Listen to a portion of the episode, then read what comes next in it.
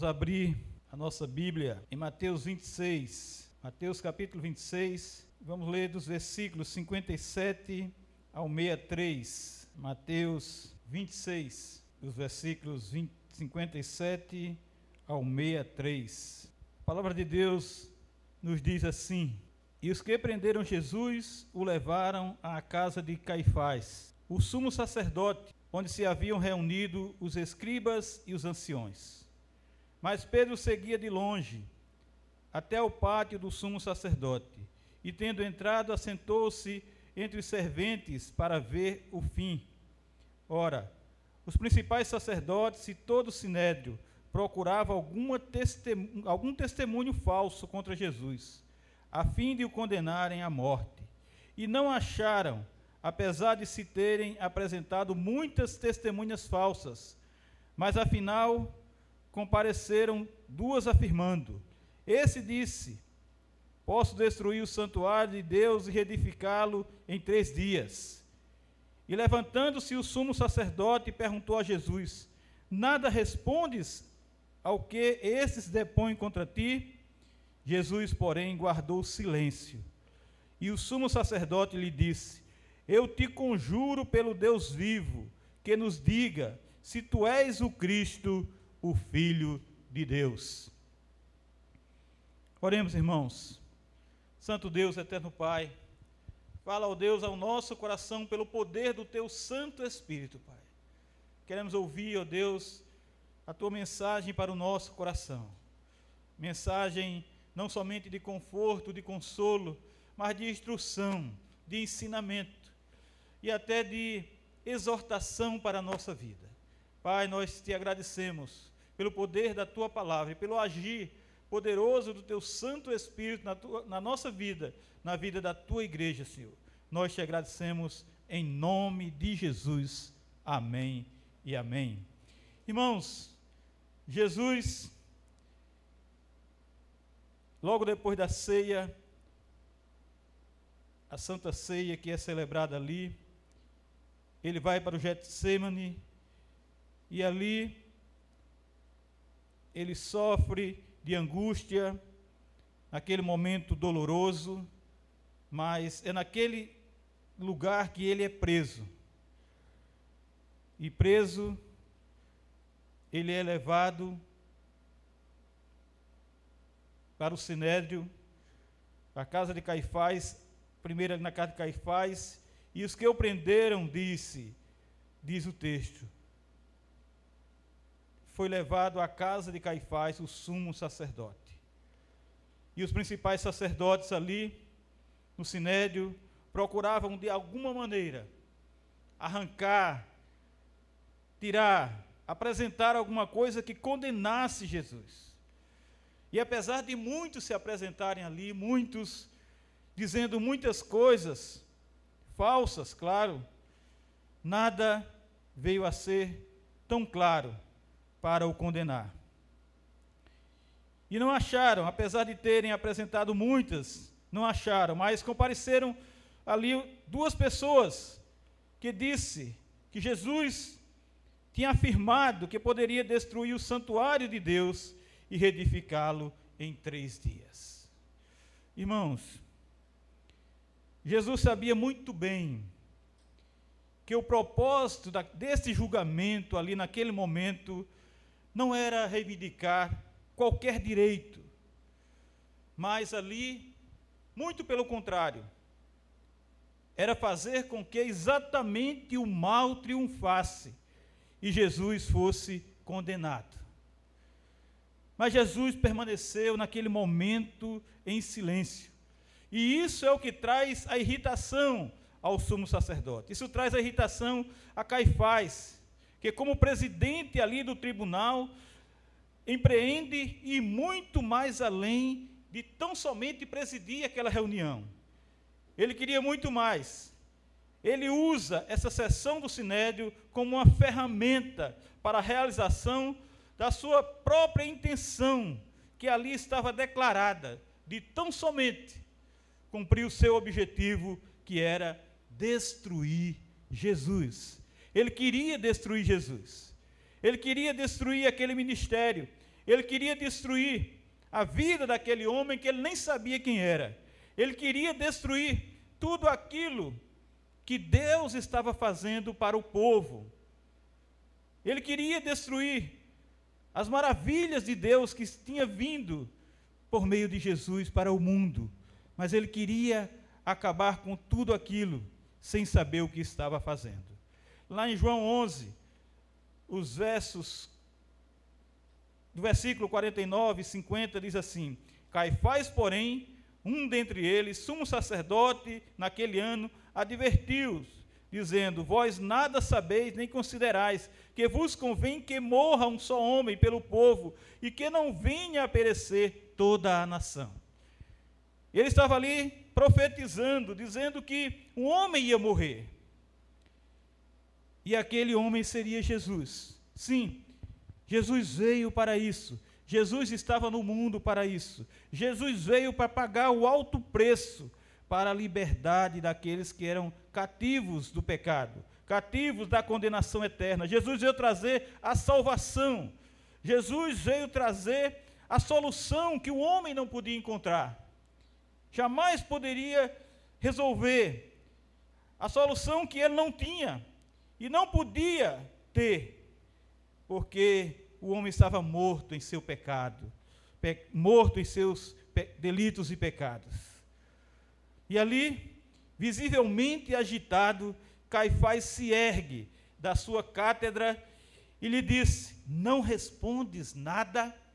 Não falas nada? O que estão esses testificando contra ti aí? Tu não dizes nada? Era como se quisesse dizer: esta é uma acusação muito séria, esta é uma acusação muito importante, esta é uma acusação grande demais com certeza merece uma resposta. Com certeza você tem que dizer alguma coisa. Com certeza você tem que falar. Você tem que responder, diga alguma coisa, porque nisso ele queria pegar Jesus. Nisso ele queria maliciosamente encontrar o meio para condenar Jesus. Jesus, porém, permaneceu em silêncio. Jesus estava uma vez mais cumprindo ali exatamente a profecia de Isaías 42, do primeiro ao segundo versículo, que diz: Eis aqui o meu servo, a quem sustento, o meu escolhido, em quem a minha alma se compraz. Pus sobre ele o meu espírito, e ele promulgará o direito para os gentios. Não clamará, nem gritará, nem fará ouvir a sua voz na praça. Era aquele momento onde Jesus estava em silêncio. Não clamará, não gritará, nem fará ouvir a sua voz na praça.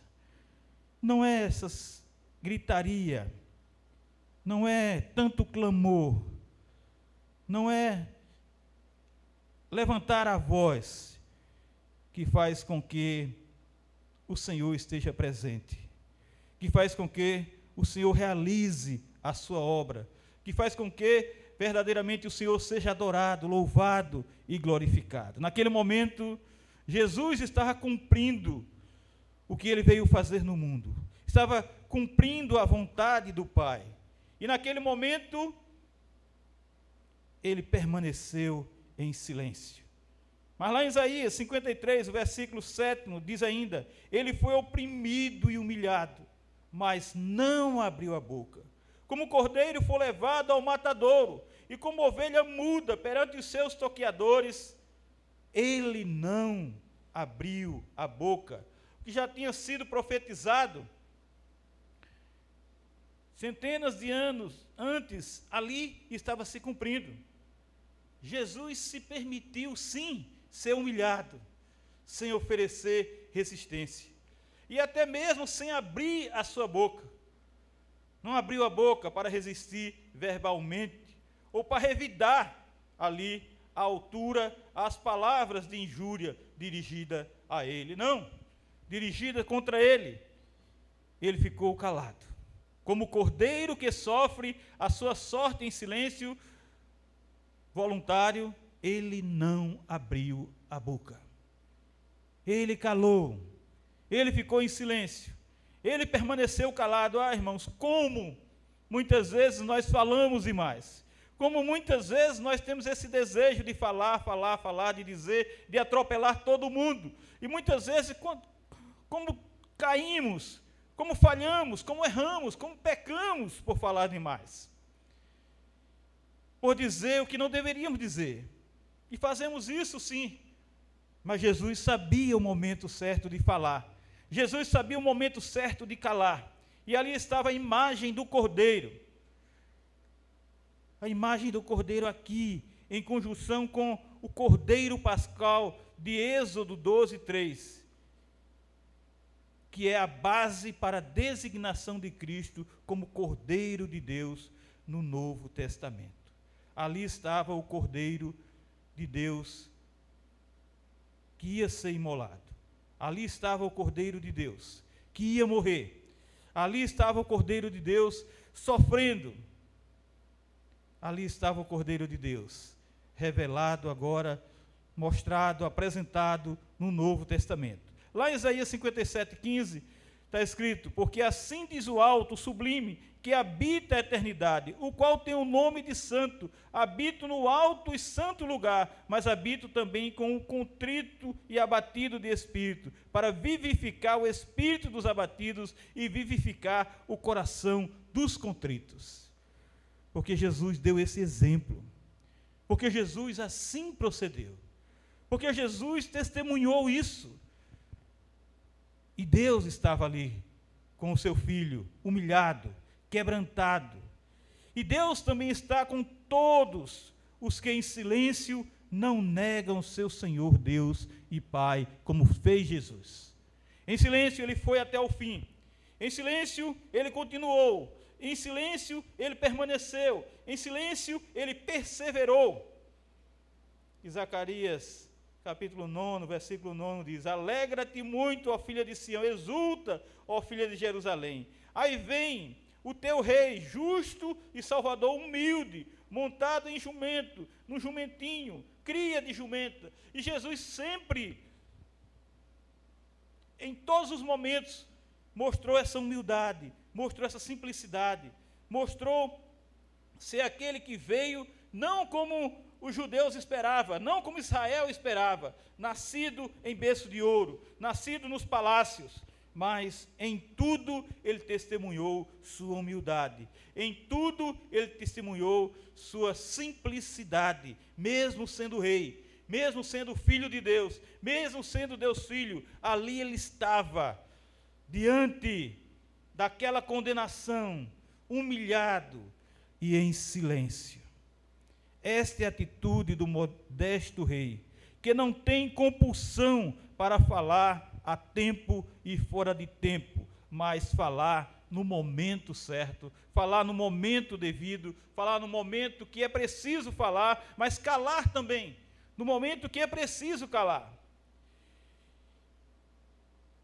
Ele sabe calar no momento certo e devido. Não abre a boca, não dá resposta, quando exatamente naquele momento era tão somente o tempo de calar o tempo de ficar com sua boca fechada. Lá em Lucas 23, versículo 9 diz: E de muitos modos o interrogava, Jesus, porém, nada lhe respondia. De muitos modos, de muitas maneiras, tentaram, de alguma maneira, de outra maneira, fazer com que Jesus falasse, fazer com que fosse arrancada de Jesus uma palavra, uma frase, algo que fosse interessante para eles o condenar. Mas Jesus nada lhe respondia naquele momento. João 19, versículo 9 diz: E tornando a entrar no pretório, Pilatos perguntou a Jesus: De onde és tu? Mas Jesus não lhe deu resposta. Jesus ficou calado. Jesus não só estava cumprindo a profecia ao agir assim, ele estava também sofrendo intensamente em função da investida de Satanás, o pai da mentira, que fazia assim contra ele. Naquele momento, Jesus rodeado pela incredulidade, e consciente de que chegou a hora, ele não responde. O silêncio de Jesus testifica silenciosamente sua disposição de sofrer em resgate de muitos.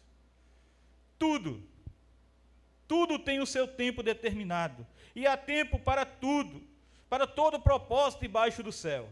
Tempo de estar calado e tempo de falar, como está lá em Eclesiastes 3, de 1, do primeiro ao sétimo versículo tinha o tempo de Jesus falar, teve o tempo de Jesus proclamar o Evangelho, teve tempo de Jesus mostrar o caminho, a verdade e a vida, teve o tempo de Jesus apresentar e revelar o Pai neste mundo, teve o tempo de Jesus mostrar o caminho que todos nós devemos seguir.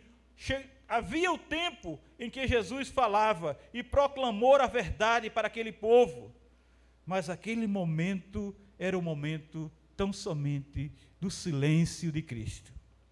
Provérbio 10, 19 diz: No muito falar não falta transgressão, mas o que modera os lábios é prudente. Nós, muitas vezes, irmãos, temos que agir com prudência, moderando os nossos lábios. Porque no muito falar nós podemos pecar, no muito falar nós podemos errar, no muito falar, nós podemos mentir. No muito falar, nós podemos dizer o que não devemos dizer. Mas, com moderação, nós podemos liberar tão somente as palavras prudentes, aquilo que é prudente falar. Por isso, meus irmãos, por isso, minhas irmãs, vamos, assim como Jesus, calar como se deve fazer silêncio e falar tão somente tão somente falar no momento certo, no momento em que nós devemos apresentar aquilo que está no nosso coração. Depois que nós analisarmos o que vamos dizer, pois isso tem sido muitas vezes difíceis, muitas vezes difícil. Sejamos moderados com os nossos lábios, para não pecarmos no muito falar. Vamos, irmãos, agir Vamos agir com prudência, para não incorrermos no erro de, nas muitas palavras, delirarmos em falhas e heresias. Falemos só o necessário e, na hora de calarmos, vamos ter respeito, porque quem realmente é aquele que deve falar. No momento, se não for o nosso momento de falar, vamos esperar, vamos aguardar. Vamos deixar que o outro fale? Nossa compulsão por falar e atropelar os outros muitas vezes atrapalha, fere, entristece até o nosso próximo. Assim, meu irmão, minha irmã, o tempo de não abrir a boca. Então vamos nos conter, assim como Jesus, pois isto é humildade e respeito. Vemos muito bem o exemplo de Maria. Maria via tudo aquilo que acontecia com o seu filho Jesus. E ela calava. E ela analisava. E a palavra de Deus diz que ela guardava tudo no seu coração. Tudo no seu íntimo. Porque ela sabia que tudo aquilo que estava acontecendo ia ter uma resposta depois. Então, esperemos, aguardemos, tenhamos paciência. Tenhamos tempo para analisar e falar o que é edificante e verdadeiro nas sagradas Escrituras. Quando for tempo de falar, não atropelemos uns aos outros, mas falemos na palavra do Senhor. Falemos das grandezas de Deus. Falemos da verdade do Senhor Deus Todo-Poderoso. Falemos da Bíblia. Falemos do Evangelho. Falemos aquilo que está na Bíblia, não o que a gente quer inventar na Bíblia não que a gente quer colher que não está na Bíblia. Meus irmãos, nós somos propriedade exclusiva de Deus. Não para falarmos o que nos convém, não para falarmos o que achamos que é certo, não para falarmos a nossa própria sabedoria, mas para proclamarmos as virtudes do nosso Senhor Altíssimo. Falemos tão somente para proclamar as virtudes do Senhor Deus Altíssimo. Lá em Tiago 1, capítulo, capítulo 1, versículo 19, diz assim: Sabeis essas coisas, meus amados irmãos. Todo homem, pois, seja pronto para ouvir, tardio para falar, tardio para se irar. Que nós imitemos a Jesus, irmãos. Vai ter um momento que nós vamos ter que calar e esperar o que virá sobre nós. Porque é assim que Deus quer. Nós temos visto tantos irmãos da igreja primitiva sendo assassinados, ali sendo obrigados a negar Jesus. E em silêncio eles morrem. Morrem porque amam o Senhor.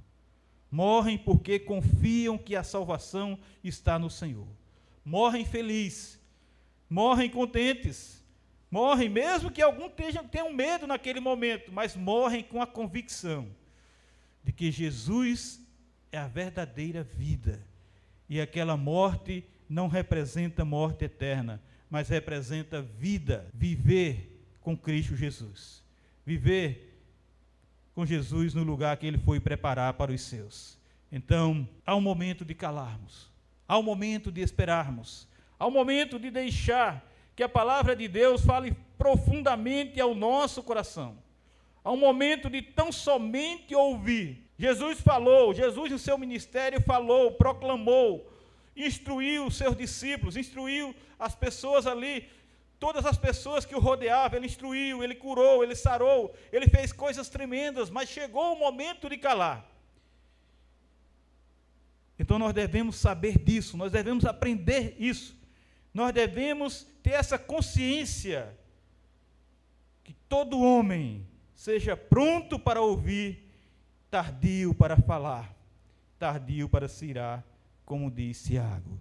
Que Deus aplique essa verdade em nosso coração, irmãos, e que possamos fazer silêncio quando devemos calar, para que a obra do Senhor seja testemunhada até no nosso silêncio, até no nosso testemunho de silêncio, pois somente assim Deus é glorificado. Ao momento de proclamar a verdade do Senhor, ao momento de pregar o Evangelho, ao momento de falar das maravilhas de Deus, mas ao momento de nós calarmos também, assim como foi, fez Jesus. Que Deus nos abençoe e vamos louvar mais uma vez, vamos render graças ao Senhor.